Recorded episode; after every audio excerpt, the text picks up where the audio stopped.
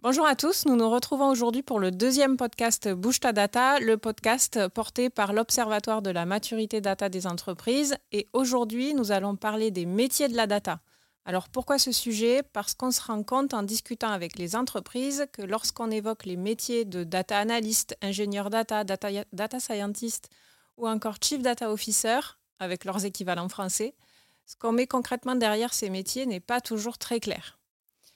Le podcast aujourd'hui va être découpé en trois parties. D'abord, on va essayer de vous donner une définition claire de ces métiers, ce qu'on met derrière. Ensuite, on va parler organisation et timing avec des questions du type quelles compétences à quel moment Est-ce qu'il faut internaliser ou externaliser Ou encore, est-ce qu'il faut monter un pôle data Et si oui, à quel moment Et enfin, dans la troisième partie, on va essayer de se projeter sur l'évolution de ces métiers.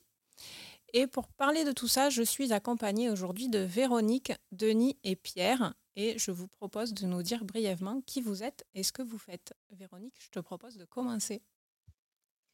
Eh ben, merci beaucoup Camille. Bonjour à tous. Donc moi je suis Véronique Vallot hein, de la société EBP. Euh, nous nous sommes un éditeur de logiciels de gestion à destination euh, des euh, TPE PME françaises et puis à l'international. donc forcément, on avait une histoire à raconter autour de la data puisque on est à la source de la création de la data chez nos clients. et moi, j'occupe le rôle de Chief Data Officer chez EBP depuis maintenant un petit peu plus de trois ans. Et historiquement, je viens du métier et du marketing. Merci Véronique. Denis? Oui, bonjour à tous. Denis Roux, je suis DSI du groupe Innovi, euh, un acteur majeur dans la santé en France et parmi les leaders du diagnostic médical, avec notamment euh, toute la partie biologie médicale. Euh, je suis chez, chez Innovi depuis deux ans, après un passage dans un hôpital et donc beaucoup d'IT autour de la santé. Et bonjour, Pierre Madier, je suis PDG fondateur de la société Flint à Montpellier, donc aussi partenaire de, l'OMDE. Euh, donc Flint est une ESN. Euh, moi, je suis un ancien développeur, donc euh, j'aime beaucoup tout ce qui est data, technologie, technique. Et bah, voilà, j'essaierai de vous donner mon point de vue sur internalisation, externalisation ou quel type de métier, à quel moment, en, relation et en miroir avec l'expérience de nos invités. Merci à vous trois. Et donc, c'est moi, Camille Morellon, qui vais animer aujourd'hui ce podcast. Et donc, je suis euh, responsable de projet chez Data Sulting. Alors, pour commencer, on va rentrer dans le vif du sujet. Et donc, on va vraiment parler de ce qu'il y a derrière les métiers de la data. Euh, Véronique, Denis, Pierre, quelle définition vous donneriez de ces différents métiers de la data? Plus haut, on a évoqué les métiers de data analyst, ingénieur data, data scientist, chief data officer. C'est ce qui me paraît être les principaux métiers. Mais après, libre à vous de compléter, euh, compléter cette liste. Est-ce qu'on commence peut-être par le, premier métier euh, Data analyst. Data analyst, ouais. C'est ça? Ah Data analyst, bah, c'est la personne qui est chargée euh, d'étudier l'ensemble des données, d'en extraire les infos pertinentes et des tendances des tendances aussi euh, par l'exploration et l'analyse des données. Voilà, donc euh, c'est vraiment le, je pense, le métier qui est euh, aujourd'hui le plus, historiquement le plus, finalement, le, plus classique dans la data, j'ai envie de dire. Parce que on, le verra après dans les différents échanges, mais comme c'est une science qui évolue, la data, à mesure que la technologie évolue, mais que les besoins aussi évoluent, il y a des nouveaux métiers. Et euh, on le verra aussi euh, tout à l'heure. Donc euh, voilà, data analyst, enfin en tout cas moi j'en ai cette définition. Véronique alors, moi, je suis assez d'accord. moi, j'ajouterais que le data analyst, en tout cas, tel que nous, on est organisé, c'est aussi celui qui est beaucoup en contact avec les métiers et qui doit avoir vraiment cette sensibilité et la compréhension des problématiques pour éviter de faire des, stats pour faire des stats, en fait. De vraiment comprendre quel est le besoin de l'utilisateur et qu'est-ce qui va lui permettre de répondre aux questions qui se posent. Quand tu as dit en contact avec les métiers, Véronique, personne ne l'a vu, mais tout le monde a hoché euh, vigoureusement de la tête. Euh, moi, j'ai envie de demander, est-ce que data analyst, c'est vraiment un nouveau métier finalement? Que c'est pas l'appellation qui est nouvelle, mais est-ce que c'est pas un métier qui existe ah depuis très longtemps? Non, c'est un métier qui existe depuis très longtemps. Euh, à l'époque euh, où on travaillait sur des outils comme Business Object, ça remonte un peu maintenant, on avait déjà des gens qui euh, savaient où aller chercher la donnée, qui comprenaient la donnée et qui donc étaient obligés de comprendre le métier. Et, donc vraiment, c'est dans la continuité de cette activité-là. Mmh. Les, les data analystes savent où aller chercher l'info, savent comment elle est structurée, comprennent le métier qui va avec pour pouvoir interpréter et la mettre à disposition proprement. Hmm. Le data analyst, c'est oui, c'est le, le, le, plus vieux des, des métiers. Euh, enfin, à partir du moment où on a eu de la data, on a eu un, la première personne qui a regardé de la data était un data analyst en fait. Très clair. Le deuxième métier qu'on avait cité, c'était l'ingénieur data. Ou data engineer. Data engineer? Pour les anglophones. Qui se Comment vous le voyez Tiens, c'est intéressant d'avoir vos deux points de vue parce que vous avez deux entreprises différentes, euh, Denis euh, et Véronique. Comment vous voyez le data engineer euh, de votre lucarne de votre entreprise? Comment vous, vous le voyez? Enfin, je peux, je peux commencer si tu veux, Denis. Vas-y, vas-y. chez nous, en fait, le, le, data engineer, c'est vraiment celui qui est dans la mine, qui creuse et qui cherche les diamants, en fait. nous, il, voilà, c'est celui qui va aller, en fonction des besoins des data analystes, chercher précisément où trouver la donnée, mettre, brancher les tuyaux pour aller bah, connecter toute cette donnée et s'assurer qu'elle est de, bonne qualité, au moins de prime abord, et puis entretenir tout ça. s'assurer que l'infrastructure, construire l'infrastructure et, et, et, la maintenir en fait. Donc c'est vraiment, enfin c'est un métier que je trouve qui est un petit peu difficile parce que c'est un métier qui est assez caché, j'ai envie de dire. C'est pas des gens qu'on voit souvent et pourtant ils font vraiment un travail exceptionnel la même définition euh, Oui, je suis d'accord. Le data engineer euh, est finalement est plus proche de l'IT et probablement plus technique que les autres, hmm. puisqu'il va, il va mettre à disposition la donnée et, s'assurer qu'on peut s'y connecter correctement. Euh, toujours une partie sécurité à prendre en compte, bien sûr. Et va, va aussi par moment, dans certaines petites équipes, administrer tous les moteurs de base de données et, et vraiment être plus focalisé sur la technique. Un gros pied dans l'infra aussi. Oui, oui, avec un pied dans l'infra. On est sur la couche du, on est sur la couche les volumes du de stockage. On est sur la euh, couche du dessous hein, par rapport au data analyst. Euh, data analyst, data, engineer, euh, data scientist. Ouais. scientifique data. non, non, je plaisante, mais c'est vrai qu'on Alors, est-ce que vous avez déjà tous les trois Est-ce que vous avez des data scientists dans vos équipes déjà? Oui. Ouais. Oui, j'ai un data scientist qui est, qui est médecin et donc qui est vraiment orienté métier, qui a fait sa thèse récemment sur les sur l'exploitation des données de santé à, des fins de diagnostic, à des fins de prédictives mmh aussi. Et donc, le data scientist est vraiment quelqu'un du métier, qui comprend très très bien le métier, qui sait faire parler les données. Il n'est plus juste à additionner des colonnes et à les présenter. Il est vraiment euh, dans l'exploitation de la donnée pour aller euh, les faire parler au-delà des chiffres en eux-mêmes. Tu es d'accord avec cette définition, euh, Véronique? Est-ce que, est que le data scientist doit forcément arriver du métier? Ou être un expert du métier? C'est une vraie question, ça. Moi, j'ai, je viens de, d'embaucher un data scientist qui est en, doctorat là. Euh, il vient pas du métier. par contre, enfin, effectivement, je pense que ça peut être un plus si les data analystes sont pas forcément hyper métiers, d'avoir un data scientist qui soit très métier chez moi, c'est n'est pas le cas. par contre, effectivement, je le vois un peu comme l'a décrit Denis, c'est-à-dire que pour moi, c'est quelqu'un qui doit avoir une approche holistique et qui doit permettre de, faire des analyses plus, plus, globales et, avec un modèle plus exploratoire. C'est-à-dire que le data analyst, peut-être moins, voilà, il va tester. facile d'approche. Voilà, exactement. le data analyst, il va avoir. Mmh. Exactement, il va avoir une idée, il va la tester. Si c'est pas bon, il va avoir une autre idée, il va la tester. Mmh. L'avantage du data scientist, c'est qu'il peut, via des réseaux de neurones, tester plein plein de choses mmh. et puis se focaliser in fine sur, sur la, la, bonne solution. Et puis, il peut aussi, en plus, apporter, bah, via des algos, des visions prédictives qui sont quand même plus complexes quand on, on a juste une formation, entre guillemets, de, de data analyst. Donc toi, Denis, tu as la perle rare parce qu'en plus, non seulement tu es un data scientist, mais en plus, il est du métier. Oui, c'est ça. Dans le domaine de la santé, qui mieux qu'un médecin peut exploiter des données épidémiologiques et les faire parler, c'est sûr. Mais comme, le, comme le data analyst, le data scientist est aussi plus proche des, des métiers. Ouais. D'accord. Oui, oui. Ouais.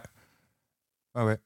Tout à fait. Et bah, pour avoir le, le, le, le, pendant du data analyst, finalement, mais côté un peu data science, euh, il y a euh, aujourd'hui ce qu'on appelle un peu les ML engineers, machine learning mmh. euh, engineers ou, machine, ou ML ops aussi, qui sont un peu la partie déploiement, releasing, infra, maintien en, en conditions opérationnelles, euh, un peu le côté DevOps finalement de la, du machine learning et des modèles, euh, mise en prod de modèles, euh, validation que les modèles ne dérivent pas trop, mise à jour des modèles, etc. etc. Donc MLOps c'est machine learning engineer, plutôt côté infra du data scientist. Ça, ça c'est un nouveau métier par contre.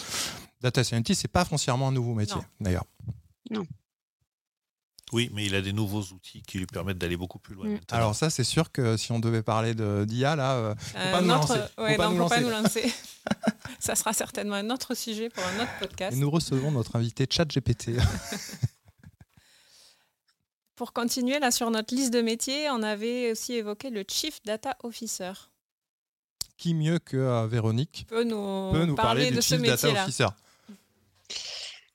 alors, bah, ma vision du Chief Data Officer, alors elle est un peu particulière parce que c'est vrai qu'il y a différentes écoles entre se dire euh, le Chief Data Officer doit venir du technique ou euh, plutôt du métier. Donc, moi, je ne peux vous faire un retour d'expérience que de celle du métier puisque moi, je, euh, je viens du métier parce que j'ai fait une école de commerce. pour moi, le, le Chief Data Officer, c'est vraiment un rôle de chef d'orchestre en fait, il doit s'assurer voilà, de la fluidité des échanges entre ces différents intervenants, où on a vu qu'effectivement, il y en avait des plus techniques, des plus métiers, des gens qui sont un peu entre les deux. donc vraiment de, s'assurer de la compréhension, parce que je pense que même si un data engineer est très technique, moi, la façon dont je travaille avec mon équipe, c'est vraiment de les associer aux problématiques métiers. Parce que je pense que si dès la source, on n'a pas compris où est-ce qu'on va, ça va pas matcher. Tôt ou tard, il va y avoir quelque chose qui, va coincer. Donc pour moi, c'est un chef d'orchestre. c'est quelqu'un qui s'assure de la pertinence des demandes et de l'utilisation. Parce qu'en fait, il ne faut pas juste délivrer de la data. Si à la fin la data n'est pas exploitée, bah on sera fait plaisir, mais ça s'arrêtera là. Donc c'est s'assurer qu'effectivement, et puis c'est aussi un, un contrôle en fait de est-ce que j'ai bien été au bout des choses et est-ce que j'ai bien euh, en amont compris le besoin de mon utilisateur? Parce que si derrière la data n'est pas utilisée c'est certainement j'ai pas compris ce qu'il attendait réellement. Voilà c'est aussi définir la stratégie data où est-ce qu'on veut emmener l'entreprise euh, euh, sur les sujets data. Voilà c'est un peu les, les trois points que je verrais c'est chef d'orchestre un peu un garant et puis la stratégie où est-ce qu'on veut emmener l'entreprise Denis, toi, de ton oui, côté bien sûr, c'est le chef d'orchestre et celui qui va guider la stratégie.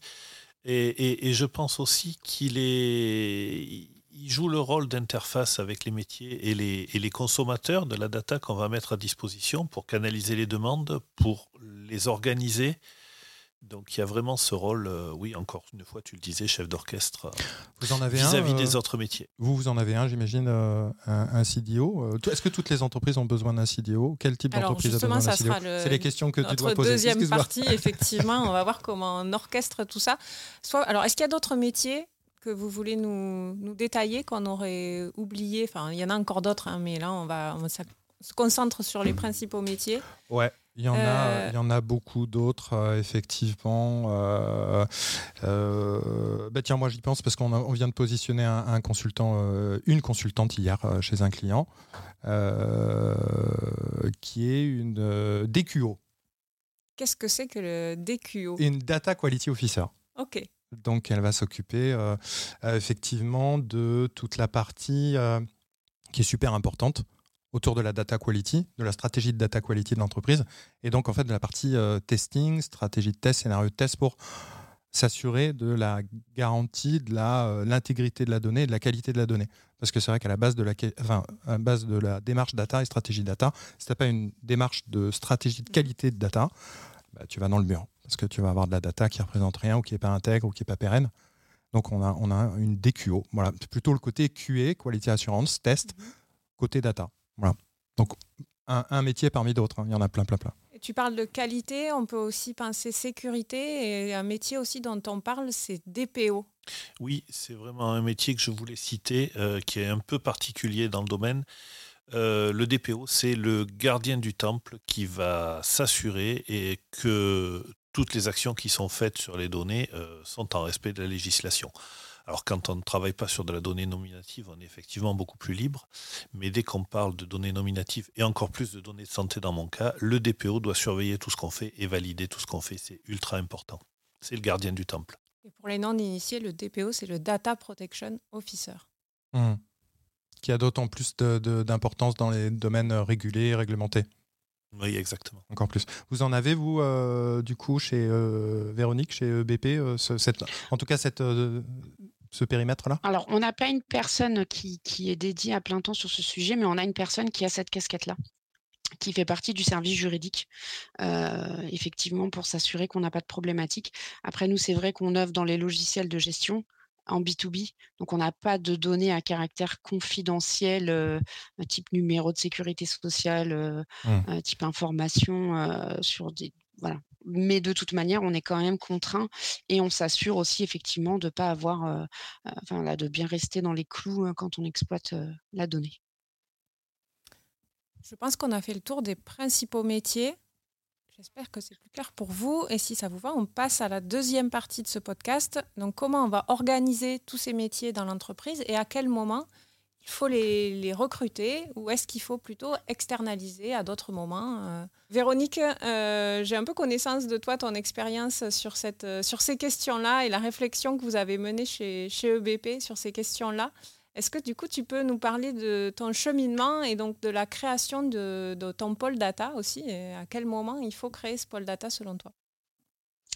Alors, donc nous, on a été bah, accompagnés par, par Data Sulting dans toute cette réflexion data qu'on a menée chez EBP parce qu'effectivement, on avait énormément de données et une spécificité de l'éditeur de logiciels de gestion que nous sommes, comme beaucoup d'autres, c'est d'avoir plein d'outils maison un peu partout et donc énormément de données, mais généralement assez silotées.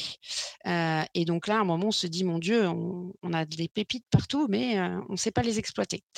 Donc c'est vrai qu'on a fait appel à, à, des gens du métier parce que on a beau être majoritairement composé de, développeurs, se lancer dans les sujets data, ça n'a rien à voir avec faire de l'infra, développer des logiciels. Enfin voilà, c'est vraiment un métier complètement à part avec une approche totalement à part. Donc voilà, mon premier conseil, c'est faites-vous accompagner par des spécialistes.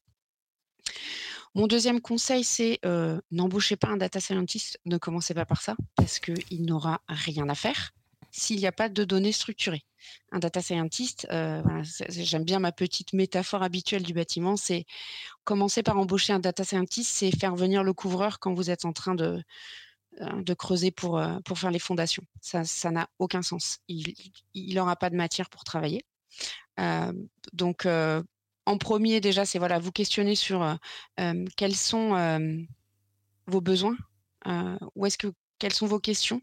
Euh, auquel aujourd'hui vous ne pouvez pas répondre tout en sachant que quelque part la réponse est dans un tiroir, mais vous n'avez pas la clé. Et vous, voilà, vous savez que la donnée existe quelque part, mais vous ne savez pas si elle est valable, vous ne savez pas comment l'exploiter.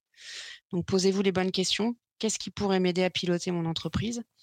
Ensuite, faites-vous accompagner moi, j'ai commencé avec juste un, data engineer pour aller récupérer cette donnée et j'avais un peu cette casquette de data analyst de mon côté puisque je maîtrisais très très bien les sujets internes puisque ça fait 18 ans que je suis chez, chez EBP.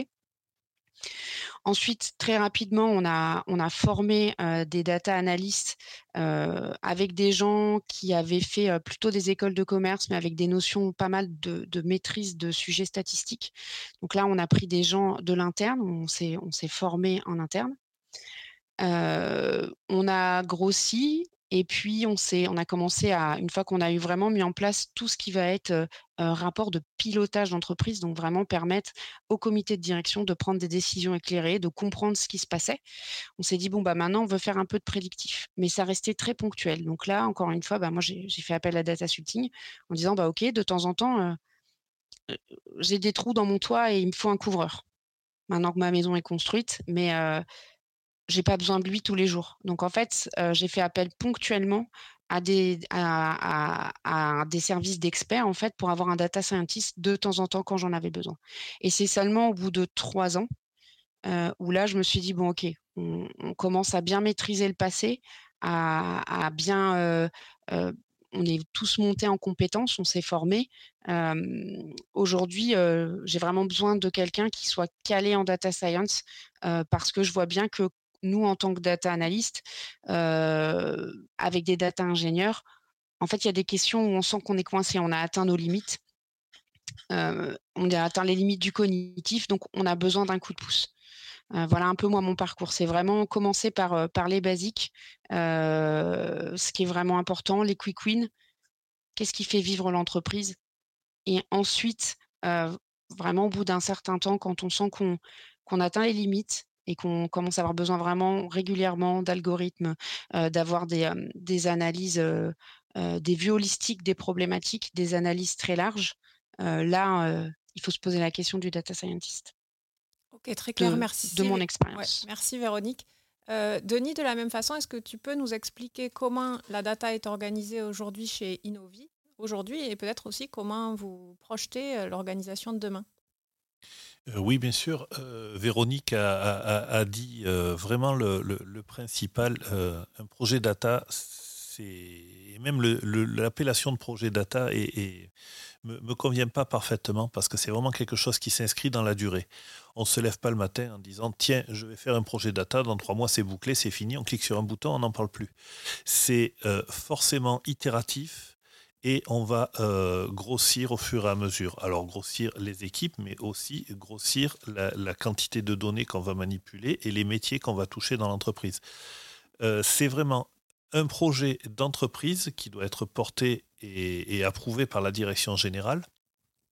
Et même si on commence petit, et de toute façon toutes les entreprises ont déjà commencé, les contrôleurs de gestion font du reporting dans Excel depuis des années, euh, côté RH, euh, on fait aussi des tableaux de bord de suivi du personnel, ça on en fait depuis des années.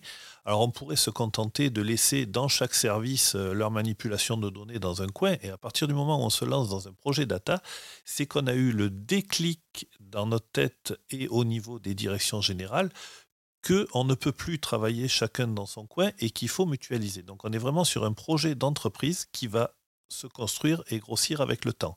Il faut du temps on commence par, euh, ben, dans notre cas, on a commencé à petit en, essayant de manière autonome d'aller extraire quelques données, commencer à les faire parler, commencer à sortir des tableaux de bord qui vont extraire des données dans deux services différents. Très vite, on se rend compte que la méthode, même si elle n'est pas mauvaise, elle va pas nous amener bien loin, et c'est à ce moment-là qu'on fait appel une société extérieure pour nous accompagner, pour structurer la démarche et pour euh, se remettre dans les rails proprement, pour nous permettre de grossir et voir l'avenir. Donc avec Data Sulting, on est dans cette étape-là où on, restructure et on construit la démarche à partir de, de, fondations et de réflexions qui nous ont permis de démarrer, de nous poser les premières questions et surtout d'embarquer toute l'entreprise dedans pour ne pas que ce soit un projet euh, de la direction informatique ou un projet de la compta. Merci Denis. Pierre, de ma compréhension, tu as une vision euh, plus précise de ce qui se passe au niveau des grandes entreprises. Quels enseignements tu peux nous amener euh, là-dessus? Déjà, ce que je vois, c'est ce que je pense au regard de ce que ce qu'ont pu euh, apporter en témoignage Véronique et, Denis, c'est que les démarches data sont vraiment au cas par cas par rapport à la typologie de l'entreprise. Je ne pense pas qu'il y ait de recettes miracles, je ne pense pas qu'il y ait de, de, de, de, plug and play et les cabinets qui arrivent en vous disant j'ai quelque chose sur étagère qui va marcher pour vous. Euh, il faut probablement partir en courant. Euh, je vais être aussi d'accord sur le fait que c'est un des vrais projets d'entreprise qui s'inscrivent dans le temps. Là aussi, il ne faut pas imaginer euh, appuyer sur un bouton et que demain matin, euh, euh, tout passe au vert avec toutes les datas bien, bien propres et, un data scientist qui fait du prédictif et de la recommandation et votre chiffre d'affaires qui fait x4 ou l'optimisation x12. Ça ne marchera pas. donc inscrire dans le temps, pas, pas brûler les étapes, c'est ce que Véronique disait aussi, c'est-à-dire pas embaucher. Il y a des typologies de métiers et de profils qui viennent répondre à des problèmes métier. Là aussi, Véronique en a parlé. C'est le métier qui drive la data. C'est pas la technique, c'est pas la data en elle-même. Celui qui vous vend aussi de la data pour de la data et de la technique pour la technique partez. Donc il faut euh, et ça se fait euh, donc là euh, Véronique et, donc EBP et, Innovi ont, fait appel à, Data Sulting pour notamment alors de manière un petit peu temporaire et, pour venir combler des, trous en support d'expertise euh, sur euh, différents sujets dans, les différentes démarches d'attaque que, vous avez eues. Euh, moi, je le vois avec ma société, on est plus sur de l'apport de ressources sur des gros projets de grosses, de grosses sociétés de type CAC 40 ou de type vraiment gros groupe. Euh, c'est pas du tout la même c'est pas du tout la même démarche en ce sens qu'on est déjà sur souvent des data platforms déjà euh, très avancés ou très matures, souvent assez matures. Euh, euh, et, du coup, ils ont soit une organisation, soit des besoins qui sont déjà très précis. Là, pour parler de, notre client d'hier, chez lequel on, a positionné une, DQO, une Data Quality Officer, on parle d'organisation, on parle de safe, on parle d'agilité, on parle d'organisation un peu à la Spotify, de feature team. On parle vraiment de, grosses data plateformes euh, euh, et, déjà d'une démarche qui est ultra, ultra mature. Euh, donc, ce qui, est logique, parce que plus on traite énormément de données, plus on a commencé tôt dans sa transformation. et, du coup, du coup, pas du tout les mêmes, les mêmes typologies de besoins. Après, pour répondre à la question externe, interne, monter en compétence, parce que Véronique l'a dit, elle a fait aussi. Parce qu'il y a trois choix finalement monter en compétence des personnels internes, sur, cette, sur ces aspects data, euh, recrutement euh, de, de, de, renfort d'expertise là-dessus ou faire appel à des, euh, des prestats et des, externes, que ce soit des cabinets de conseil ou des ESN. Et je pense qu'elle a dit avoir une démarche hybride est indispensable à mon avis. parce que tous ceux qui font pareil, ils, prennent 90 prestataires pour gérer tout le projet, vous perdez la maîtrise de votre projet et vous perdez la maîtrise de votre métier et vous allez aller dans le mur. Et en plus avoir euh, euh, des menottes euh, de par votre prestataire. N'avoir que des internes, c'est pareil, vous allez, si jamais vous les avez, parce que les recruter c'est très difficile, vous les aurez dans un an et demi, deux ans, trois ans, donc vous allez perdre trois ans sur votre projet data, ce qui est gravissime. Donc il faut avoir une démarche hybride où vous allez avoir de l'interne, de la montée en compétence des personnels et des apports d'externes sur des points très précis par exemple, où vraiment vous savez que là, bah voilà, pour tel ou tel modèle, telle ou telle inférence, telle ou telle prédiction, je sais que je vais avoir besoin d'un data scientist, je vais aller le chercher euh, chez Data Sulting, ou je sais que je vais avoir besoin de tel ou tel profil, je vais aller chercher dans une ESN qui a, voilà, qui a, qui a, qui a des profils qui correspondent et qui a une histoire à me raconter là-dessus, une success story à me raconter. Alors, je suis tota-, totalement en phase effectivement avec cette organisation hybride euh, parce que euh, que des consultants enfin voilà, il y a la perte de la compréhension des problématiques métiers. Donc on risque d'avoir une super solution qui marche hyper bien mais qui sert à rien. que des gens en interne, bah, finalement là, il y a un peu l'effet inverse né dans le guidon et donc finalement je suis pas, j'arrive pas à sortir du cadre pour disrupter et dans le domaine de la data c'est obligatoire d'être capable de disrupter. Et effectivement les recrutements externes c'est pas simple et un point par rapport à l'interne c'est vraiment de se former, de se former, d'aller sur l'extérieur, de s'ouvrir, de pour parce qu'effectivement on est sur des métiers qui évoluent hyper vite. Alors si j'essaye un petit peu de résumer tout ce qui s'est dit là, de ma compréhension, donc il faut aller par étapes, ne pas vouloir aller trop vite et construire en fait un pôle data trop rapidement avec des métiers comme Véronique le disait, un data scientist qui s'ennuierait au début de la démarche data. Donc y aller par étapes, euh, ne pas forcément vouloir aussi internaliser toutes les compétences tout de suite, surtout si on n'a pas des besoins à plein temps. Donc potentiellement faire des appels à euh, un prestataire externe, sur certaines étapes de la démarche, à la fois ben, en termes de compétences, mais aussi peut-être de regard extérieur. Néanmoins, il est important de garder une maîtrise interne de tous ces sujets-là.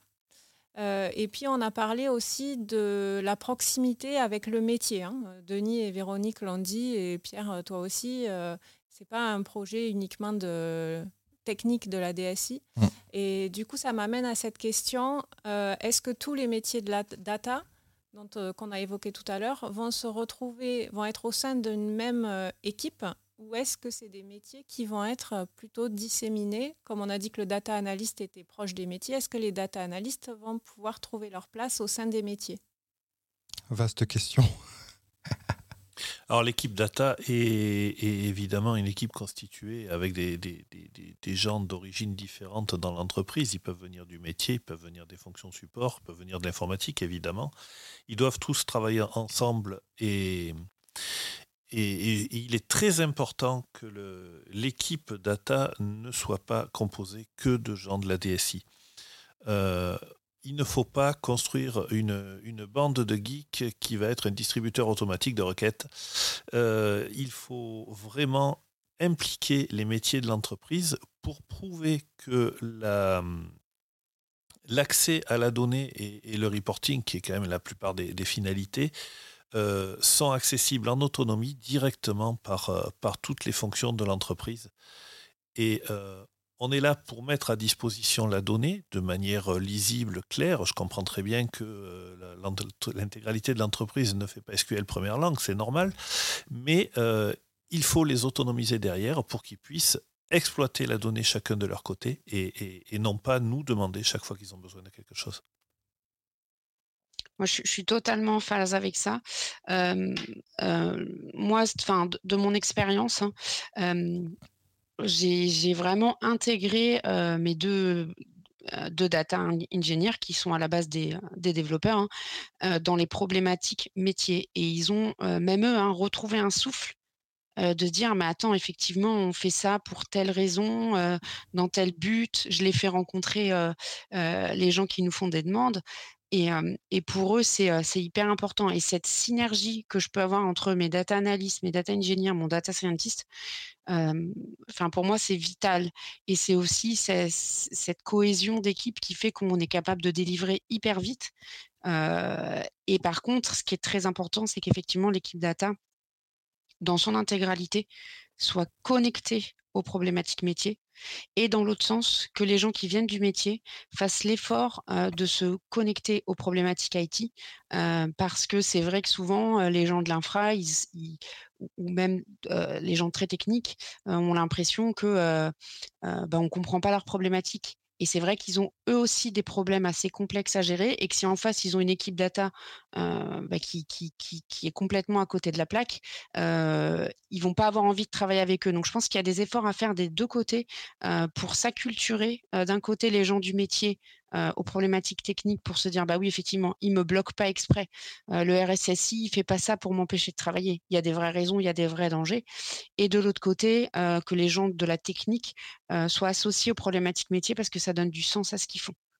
Et, et, je pense qu'il n'y a que comme ça qu'on arrive vraiment à s'enraciner à la fois dans le métier, à la fois dans l'IT, parce que les métiers de la data, c'est des métiers hybrides qui sont à la croisée de ces, de ces chemins-là, en fait.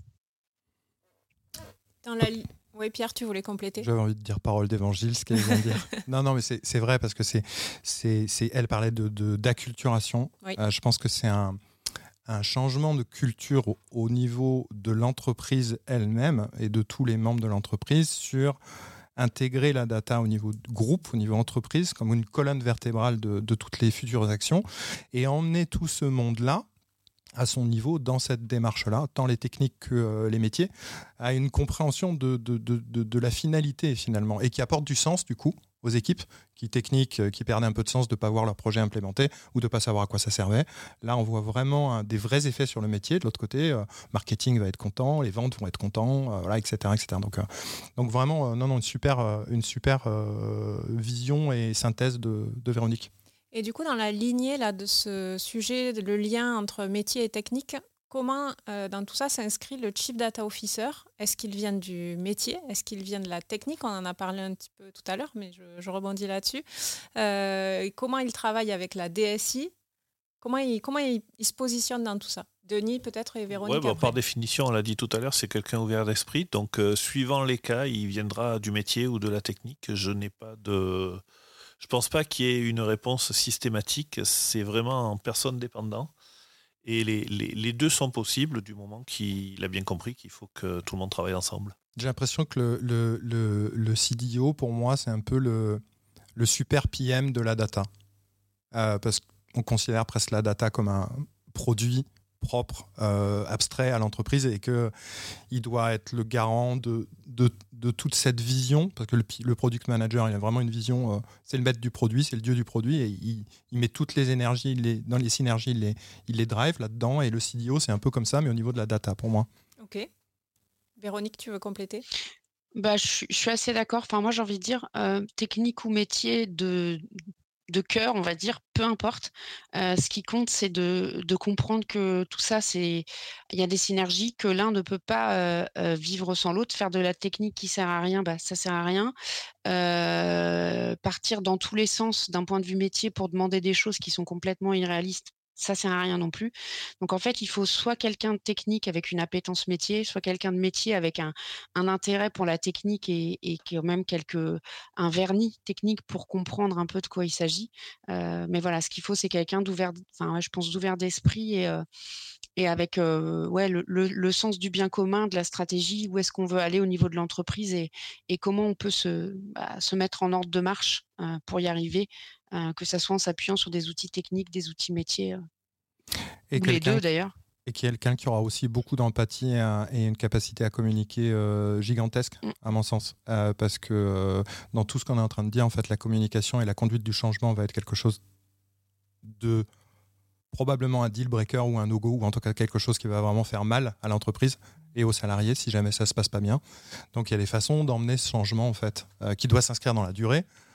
Euh, c'est pour ça que, à mon avis, euh, voilà, le, le, CDO doit avoir des, capacités de conduite du changement, d'empathie, de communication très, très importantes. Gros challenge pour ce métier qui doit donc euh, comprendre et gérer l'humain, qui doit comprendre et gérer la technique et qui doit comprendre et gérer les métiers aussi. C'est ça, c'est pour ça qu'il y a des gouttes de sueur sur la, tête de Véronique. ce que je retiens en tout cas des échanges là, de ce qu'on s'est dit, c'est que finalement, malheureusement, il n'y a pas de schéma idéal qu'on peut copier-coller dans son entreprise. Euh, directement, c'est qu'il faut vraiment euh, aller étape par étape et trouver le schéma idéal qui correspond à son mode d'organisation, son mode de fonctionnement et ses objectifs. Vous êtes d'accord avec ça? Mm. Je vous propose qu'on passe à la dernière partie du podcast donc, on va parler des évolutions des métiers, puisque les technologies évoluent très vite et on le voit en ce moment avec tout ce qui est intelligence artificielle. On va essayer de ne pas, de pas digresser. Euh, donc, quel impact ça va avoir sur, sur les métiers euh, euh, dans les mois à venir, j'ai envie de dire, plutôt que les années, puisque ça va très vite. Et comment on fait pour ne pas rester justement sur le bord de la route? Celui qui dit chat GPT a un gage. Hein. Non, on ne prononcera pas le, le, mot, c'est promis. Euh, la technologie évolue tellement vite qu'il faut évidemment, euh, même si la data, ce n'est pas que de la technologie, mais c'est quand même le, socle indispensable, euh, on, se rend compte qu'avec les évolutions, notamment en puissance de calcul, on peut faire des choses qu'on n'aurait même pas imaginées il y a cinq ans. Et, et c'est pas prêt de s'arrêter. Donc, euh, euh, les équipes qui sont du côté technique du, projet data euh, doivent en permanence se tenir au courant de, ce qui se fait et d'évolution de ces technologies pour pouvoir en faire bénéficier. Et les, data scientists ne sont qu'au début de, ce qu'ils vont pouvoir faire avec toujours des volumes plus grands de données et donc des informations plus pertinentes à sortir. Et ça, ça évolue en permanence. Véronique? Alors moi, je pense de mon côté qu'il faut, enfin, j'aurais tendance à avoir une vision assez rassurante, parce que je vois pas mal de gens qui s'inquiètent: «Je vais perdre mon travail, je vais» on s'est déjà inquiété enfin, chaque fois qu'il y a eu une espèce de révolution technologique, effectivement, on s'est inquiété de de ce qu'on allait devenir, de comment on allait travailler. Donc donc j'ai envie de dire, voilà, on l'a déjà vécu, on le vivra encore. ce qu'il y a, c'est que quand la vague arrive, parce que là, c'est une vague, hein, on est bah, soit on, surfe dessus, soit on est submergé. Donc j'ai envie de dire, on ne peut pas lutter contre l'histoire. Donc mon conseil, c'est essayer de surfer sur la vague plutôt que de, vous fermer et de lutter. Donc tenez-vous informés pour moi, ce que ça va changer, mais c'est déjà le but de la data, c'est d'automatiser toutes les tâches qui n'ont pas de valeur ajoutée en fait, et de garder la capacité cognitive d'analyse sur des choses qui sont pertinentes, un peu comme un data scientist, enfin un data analyst va automatiser le retraitement de la donnée pour se dire, bah, je vais pas tous les jours refaire les mêmes traitements. bah là, ça va être pareil. Moi, je vois ça vraiment comme comme, comme une aide en fait voilà, pour aller plus loin. mais de toute façon, il y aura toujours Alors voilà, je dis pas dans 50 ans, on sait pas, on sait pas comment ça sera. Mais aujourd'hui, ce qu'on voit, c'est qu'on a besoin d'un humain pour avoir une compréhension, une compréhension pardon contextuelle et j'ai envie de dire situationnelle de la donnée. Aujourd'hui, voilà, seul un humain qui connaît, là, on fait le lien avec le métier pour apporter en fait. Donc pour moi, ça va être des gains en productivité, une espèce d'intelligence augmentée, puisque de toute façon, aujourd'hui, on est submergé de data, ça, dépasse les capacités cognitives humaines.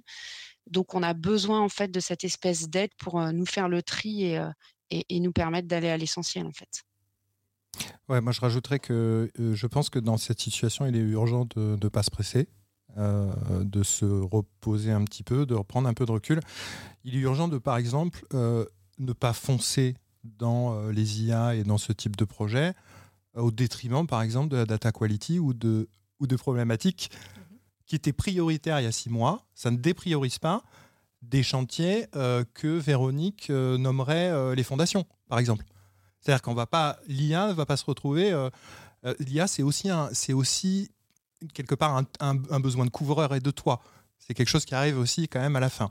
Ça ne veut pas dire, et, Denis l'a dit, qu'il faut euh, ne pas rester connecté aux évolutions. Il faut quand même les regarder. Il faut quand même rester proche, parce qu'à mon avis, après, euh, sinon, euh, le train ira trop vite et sera trop loin. Donc je pense qu'il faut quand même avoir des cellules. Et puis ça peut être intéressant pour les équipes, de toute façon, qui en ont besoin aussi de lever la tête. de l'eau et de regarder certains algorithmes, certaines découvertes, etc. Et le dernier point que je voudrais mettre, c'est que ça ne change pas pour les entreprises le but de la data. C'est-à-dire qu'en fait, il est urgent aussi de se recentrer sur son métier, sur les use cases, sur les problématiques, sur les problématiques métiers. Parce que l'IA est, est un moyen, les IA sont des moyens, sont des outils, mais les, vrais, la fin, la vraie fin, c'est euh, répondre à des problématiques métiers, business, etc. Donc peut-être ça peut aussi chambouler ça. Alors ça peut être intéressant de réfléchir à faire venir, par exemple, un prestataire, comme le disait Véronique, de manière temporaire, pour essayer de Regardez sur trois ou cinq jours, est-ce qu'il y aurait des use cases qui se seraient déverrouillés grâce à ces disruptions technologiques, par exemple. Ça, ça peut être intéressant. Ça, dans la santé, il y en a clairement, oui. Voilà, mais après, toi, tu es en plus dans un cadre qui est contraint, donc tu peux pas aller dans n'importe quel sens. Mais voilà, donc je pense qu'il est urgent, urgent de, de, de, de, faire attention de, à la hype, euh, au côté sexy. Euh, on a besoin, nous, en tant que professionnels, de euh, pas faire partir l'entreprise dans une démarche qui serait pas pérenne ou qui serait pas réfléchie et la faire sortir du, contrat cadre moral qu'on a avec l'entreprise et la direction de, de changer foncièrement au niveau de la data et d'avoir une entreprise data-driven. Ok, donc il faut y aller, mais pas n'importe comment, de manière réfléchie. Euh, ça me fait penser aussi, euh, on est sur un marché quand même, sur euh, des métiers, on le sait, hein, qui, qu'on a du mal à trouver sur le marché de l'emploi. vous confirmez déjà, je pense. Sans aucun doute. J'enfonce une porte ouverte. Oui, on a un métier, nous, donc ça veut dire que c'est compliqué. Est-ce que vous avez mis en place, donc la solution, ça peut être aussi passé par la formation au sein de vos entreprises auprès des compétences que vous avez déjà en interne pour les faire évoluer justement euh, en même temps que ben, l'évolution des technologies. Est-ce que vous, vous avez mis en place dans vos entreprises respectives des plans de formation justement pour ne euh, ben, pas rester sur le bord de la route? Alors moi, moi, je vais prendre la parole. Moi, je forme mes, collaborateurs euh, très très régulièrement. Justement, c'est pas qu'à la data, mais à la technologie dans un, dans un sens un petit peu plus large. Est-ce que tu trouves des euh, formations facilement adéquates? Parce que justement, on dit ça va très vite, mais est-ce que les formations, elles sont là? Comment on se forme? Non, c'est très, non, c'est très compliqué euh, aujourd'hui. Euh, c'est assez compliqué aujourd'hui. J'ai pas de solution miracle pour ça. J'ai tendance aujourd'hui à, presque m'aider de l'intelligence artificielle pour faire nos, propres syllabus. Ça peut aider à faire des, bons plans et des choses comme ça. donc on fait quand même ça en interne pour l'instant. Mais on, est une petite entreprise, hein, donc. Ok. Et Denis et Véronique, est-ce que vous avez mis en place des choses ou est-ce que vous projetez justement de mettre en place des choses pour faire monter vos équipes en compétences? Alors moi de mon côté, c'est vrai que j'essaye de d'avoir au moins une formation par an, sur des sujets, j'ai envie de dire un peu plus, des sujets un peu socles. après pour moi tout ce qui va être IA, NLP, enfin voilà tous les sujets un peu, un peu à la mode, deep learning etc. je pense que c'est des sujets qui sont extrêmement frais et, aujourd'hui, il n'y a pas d'offre en fait. Enfin, je me rappelle quand j'ai monté le pôle data entre 2019 et 2020, je me disais mais il n'y a pas de littérature, il y a pas, enfin, il y avait très peu de, de retours d'expérience. Et je pense que là, sur ces sujets-là, on se retrouve dans ce, cette typologie de situation. Donc moi, ce que j'invite à faire, mon équipe, je les pousse vraiment à suivre des, des webinars, à, à vraiment, enfin, on fait vraiment une veille en fait pour essayer de se dire ok où est-ce que je peux trouver de l'info à droite à gauche pour me, maintenir parce que je pense qu'aujourd'hui il n'y a, rien il n'y a pas de choses clés en main. Et de toute façon le jour où il y en aura ça sera déjà dépassé en fait. Ça va tellement vite que je suis pas sûre qu'à part faire de la veille se mettre dans un cercle de de personnes aguerries intéressées par la data pour tout ce qui est vraiment technologie émergente, effectivement, la solution, c'est de la veille et puis de partager euh, en interne euh, aussi les, connaissances qu'on peut, qu'on peut découvrir. Mais sur tout ce qui est euh, socle data, justement, tu évoquais le socle. Aujourd'hui, il y a quand même des formations qui sont, qui sont disponibles pour les entreprises. moi, c'est un sujet qui me tient à cœur, la formation et la culturation des collaborateurs. Donc, c'est pour ça que j'insiste là-dessus donc oui, il y a des choses qui sont disponibles aujourd'hui sur, euh, sur la data en termes de formation et euh, pour, tous les, pour tous les métiers et à tous les, à tous les niveaux de, de l'entreprise. Donc ça, c'est effectivement quelque chose qui est à, à mettre en œuvre. Ouais, moi, c'est ça en fait, enfin, c'est ce genre de formation socle que j'essaye de mettre en place parce que de toute façon, ça fait... Euh, ça fait pas de mal quand, même je pense quand on a eu une formation il y a quelques années, enfin quand on est issu des d'écoles, ça fait pas de mal de se, de se, remettre à la page et de et de voir, enfin même les formations socles évoluent très vite en fait. Donc effectivement, c'est hyper important de, de, continuer à se former tout le temps. Quoi. Oui, on en parlait tout à l'heure, c'est un métier qui évolue tellement vite que même des ingénieurs qui sont sortis il y a cinq ans, euh, s'ils ne se sont mm. pas tenus à jour, ils sont déjà largués. Donc euh, très important, comme tu le disais, avec des webinaires, avec euh, des podcasts ou, n'importe quoi, tous les coups sont permis pour continuer à, apprendre et évoluer. Ah, le problème, c'est que y a, la technologie évolue vraiment tellement vite que beaucoup des contenus de formation disponibles sont assez souvent euh, périmés. Oui, ils sont déjà obsolètes, oui. Ouais, très très rapidement. Euh, donc ça c'est un, ça c'est un vrai souci, c'est que c'est pour se former, oui, il faut faire de la veille, mais euh, là on a démarré un podcast, je suis sûr qu'il y a euh, trois large, large, language models qui sont sortis, quatre plugins GPT, enfin voilà quoi, donc c'est des 19 000 repositories GitHub qui se sont qui sont sortis en une demi-heure. Donc, oui. Et quand on se fait accompagner par des prestataires extérieurs euh, dont c'est le métier et qui, par définition, sont plus compétents que nous sur le sujet, euh, il ne faut pas les laisser travailler dans leur coin, il faut avancer avec eux pour ah profiter de leur expérience et apprendre en même temps, évidemment. en co-construction, et, oui, évidemment, un, gros apport euh, du prestataire externe, c'est de l'évangélisation et de la transmission de connaissances dans les équipes mm. d'internes. Hein. Oui, je confirme. Enfin, ça, c'est une évidence euh, absolue. Hein. Ceux qui ne le font pas euh, se, trompent euh, et, font une erreur. ils sont là pour ça. C'est pas on les fait travailler, on a les livrables dans un mois et pendant ce temps on fait autre chose. Non, le, regard extérieur, avec eux. Ouais, bien sûr. Le regard extérieur, la co-construction et la transmission de bonnes pratiques et d'expertise. Très clair. Euh, je crois qu'on a fait le tour du sujet. Euh, les... Enfin, le tour du sujet. Non, il y aura encore tellement de choses à dire, mais en tout cas, euh, je pense qu'on va s'en arrêter là pour aujourd'hui sur les métiers de la data. merci à tous qui, vous, nous écoutez. J'espère que vous y voyez plus clair sur ce qu'on met derrière ces, mots parfois qui peuvent paraître barbares. merci Pierre pour ton accueil, comme toujours, pour réaliser ces podcasts. et puis on se retrouve bah, pour un prochain numéro de, de ta data. Merci Pierre, merci Véronique et merci, Denis pour votre participation. Au revoir. Merci à tous. Merci à tous. Au revoir.